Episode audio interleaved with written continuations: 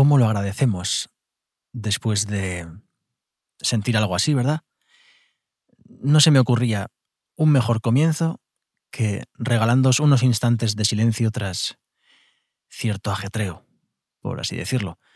Dado el ritmo de vida constante que llevamos, donde el ruido cada vez es más protagonista, cada vez me resulta más complicado encontrar nuestro rincón del silencio. Aunque también cabe decir que muchas personas lo rehuyen porque cuando lo encontramos también nos encontramos a nosotros mismos. Os doy la bienvenida a un nuevo episodio de Mentes Peripatéticas, donde trataremos uno de los elementos principales y más importantes que residen en mi día a día. Gran parte de él trabajo en soledad y otra considerable parte la paso conmigo mismo. Para nada soy asocial. Es más, más adelante comprobaremos que el silencio y la soledad son factores necesarios para lograr grandes cualidades sociales. Si no callamos, no sabemos escuchar. Y si no sabemos escuchar, no sabremos entender para después comunicar con cierto criterio. La sociedad actual no reflexiona, no para, pero lo peor de todo es que no tengo del todo claro si existe conciencia de ello. Porque de ser así, al menos habría un margen de reconducción. Pero peor aún, es que considero que de una manera u otra ese ruido imparable conviene para mantener sorda a gran parte de la sociedad. ¿Y qué ocurre cuando la masa es sorda? Pues que al perder uno de los sentidos más importantes que nos regala el ser humano, nuestra orientación se desvía. Y claro, esto beneficia a unos pocos, que tristemente, aun siendo pocos, son muy fuertes todo ese ruido que provoca sordera no necesariamente tiene que llegarnos a través de nuestros oídos. Normalmente, cuando buscamos silencio o este nos llega, normalmente suele ir acompañado de un silencio general, esto es, de una relajación de todos los sentidos. Curiosamente, a no ser que utilicemos unos cascos con filtro de ruido, el silencio siempre aparecerá con más elementos que calman nuestros sentidos. Esto nos da para reflexionar, ¿no? Yo creo que mucho.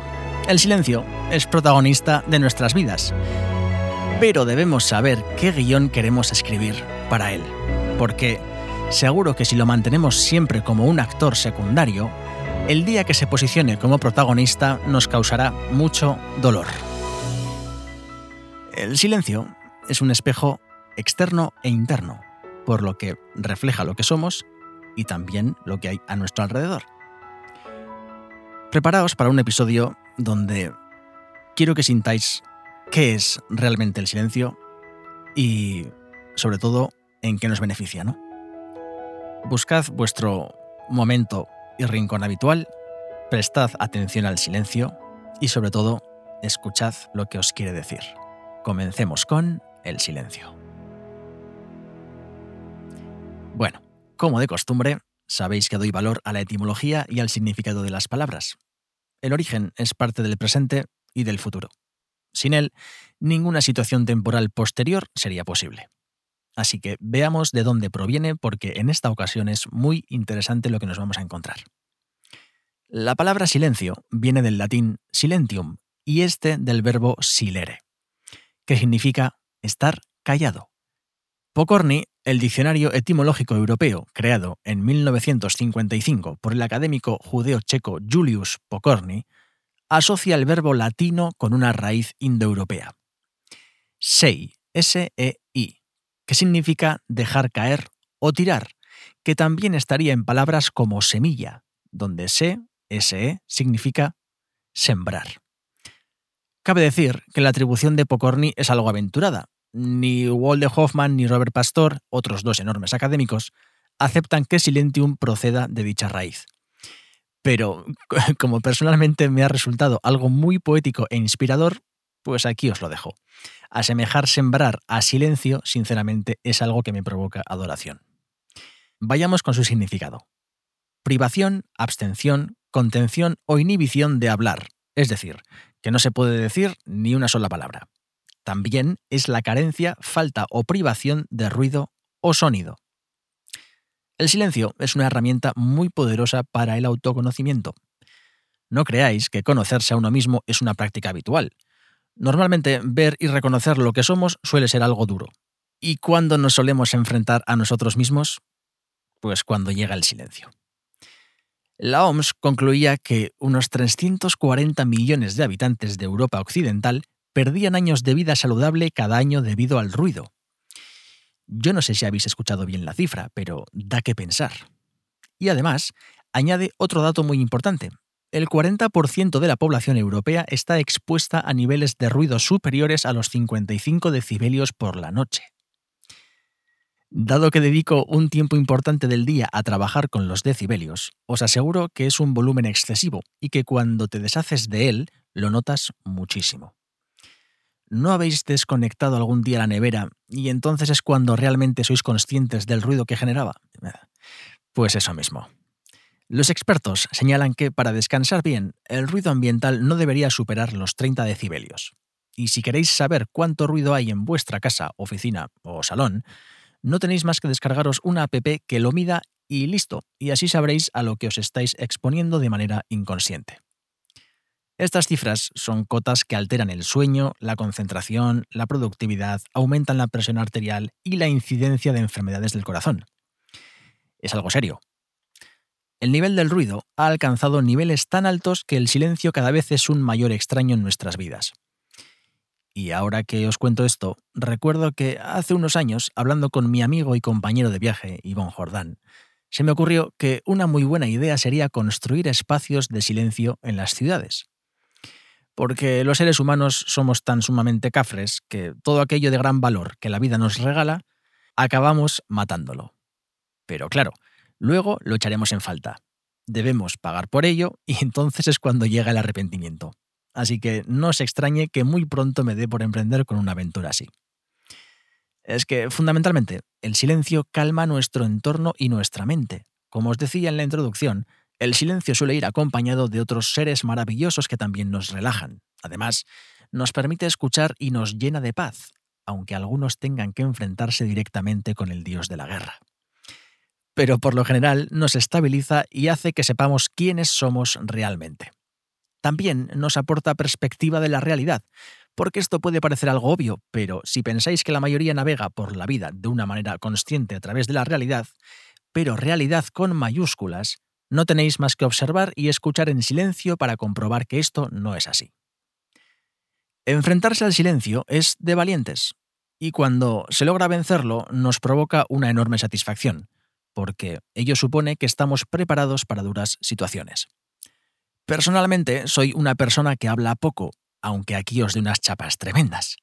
Pero claro, por algún lado tengo que soltar todo lo que no hablo en la semana. Escucho más que hablo, porque como valoro mucho el silencio y para mí es muy importante, soy consciente de que si abro la boca es para mejorarlo, y si no, pues sigo callado. Además, también soy músico, y por suerte, aprendí muy pronto que el exceso de palabrería o el exceso de notas musicales, en mi caso, provocan estrés. Y ya nos cuento si esto se realiza de una manera rápida. Mucho y rápido, casi casi en términos muy generales, seguro que el resultado es mal. Pero si me decís que poco y lento, aquí encuentro una conexión ganadora. Porque tengo poco que hacer o decir, por lo cual reduzco el margen de error y si encima lo hago o lo digo de manera lenta, pues aún reduzco mucho más ese margen de error. La calma y la lentitud son maravillosas, no me digáis. Yo soy calmado y lento, pero muy muy pocas veces llego tarde a algún lado. El silencio me provoca calma y esta me posiciona en un estado de actuación lento. Anda que no conozco yo personas que lo hacen todo corriendo y tardan tres veces más que las personas que lo hacemos lento. Y es por eso mismo, por el exceso de ruido. ¿Y cómo calmamos esto? Pues buscando silencio. Actividades como la meditación y el mindfulness nos permiten un acercamiento progresivo a conectar con nosotros mismos y a escucharnos. Además, una buena organización diaria que permita limitar el número de obligaciones y tareas, así como un tiempo personal, son herramientas también muy útiles. En mi lista de to-do o tareas para hacer, siempre hay dos espacios para la calma. Y como no, como tengo unos cascos con filtro de ruido, pues esos espacios diarios se convierten en joyas. La ausencia de ruidos externos nos permite centrarnos en nuestro interior, por lo que el silencio se convierte en una herramienta ideal para reencontrarnos con nuestro verdadero yo y así ser plenamente conscientes de dónde estamos y hacia dónde nos dirigimos. Hay un ejercicio fantástico que te permitirá volver a conectar con el universo. Simplemente hay que buscar un lugar tranquilo y silencioso. Mejor aún si estás rodeado de la naturaleza, por supuesto. Cierra los ojos. Concéntrate en las diferentes partes de tu cuerpo y en las sensaciones que percibes. Intenta no pensar en nada, aunque sé que es muy difícil, pero cuando esto pasa, vuelves al punto de análisis de tus partes del cuerpo y ya está, no pasa nada. Simplemente focalízate en el momento presente y disfruta del silencio. Solo sentir. Lo que sea, pero sentir. Depende de dónde estés, notarás viento, algo más frío, arena en tus pies. Lo importante es que te centres en las sensaciones que estás experimentando en ese momento, que disfrutes del silencio y que limpies tu mente de cualquier preocupación. No creas que este ejercicio, por llamarlo de alguna manera, es eterno. No. Pero con tan solo cinco minutos, tu cuerpo comienza a notar las diferencias. Y a medida que notes la satisfacción y el enorme, bien que le estás creando a tu cuerpo y mente, obviamente buscarás más momentos para ello. El silencio también es un espacio vital e inspirador para la creatividad. Y ya no me refiero al arte, sino a poder encontrar soluciones a problemas cotidianos de la vida. Si constantemente estás haciendo cosas atareado, hablando o con prisa, esas soluciones no van a venir, dado que tu cuerpo y mente no se encuentran en un estado resolutivo, sino que se están intentando defender del estado al que los sometes. Pero cuando les das lo que necesitan, también te lo agradecen. Bueno, espero que todo ello os resulte útil y mejore vuestras vidas. Así que, como no, vayamos con la conclusión. Podemos decir que, cuando se muestra el silencio, es que el universo escucha y habla al mismo tiempo. Es ese espacio donde todo comienza a confluir por sí solo, y al igual que las flores nacen de la tierra, un elemento marrón que a priori no tiene gran belleza, o las bellas personas nacen del dolor, el silencio ayuda a que todo esto ocurra. Plantarse frente a él nos sitúa en una posición directa de lo que somos tarde o temprano nos tocará hacerlo, por lo que cuanto antes, mejor. Además, lo que da miedo cuando se supera siempre provoca una gran satisfacción. Mantenerse en silencio y saber escuchar son actos de respeto, al igual que si hablamos bajo, obligamos a la otra persona a que preste más atención y se concentre. En la música y las conversaciones, el silencio cobra una vital importancia, y además no es fácil, pero cuando lo entiendes y consigues situarlo donde debe estar, ocurre la magia. El silencio es reposo, es reflexión, calma, crecimiento. Es que no nos damos cuenta que el no hacer nada a veces es hacer mucho, y en este caso, estar callados nos cuesta bien poco, pero el interés de hacer ruido para mantener el caos nos convierte en seres inconscientes. Así que, démosle la vuelta, callémonos y convirtámonos en seres conscientes con pensamiento crítico. Un abrazo y hasta la próxima.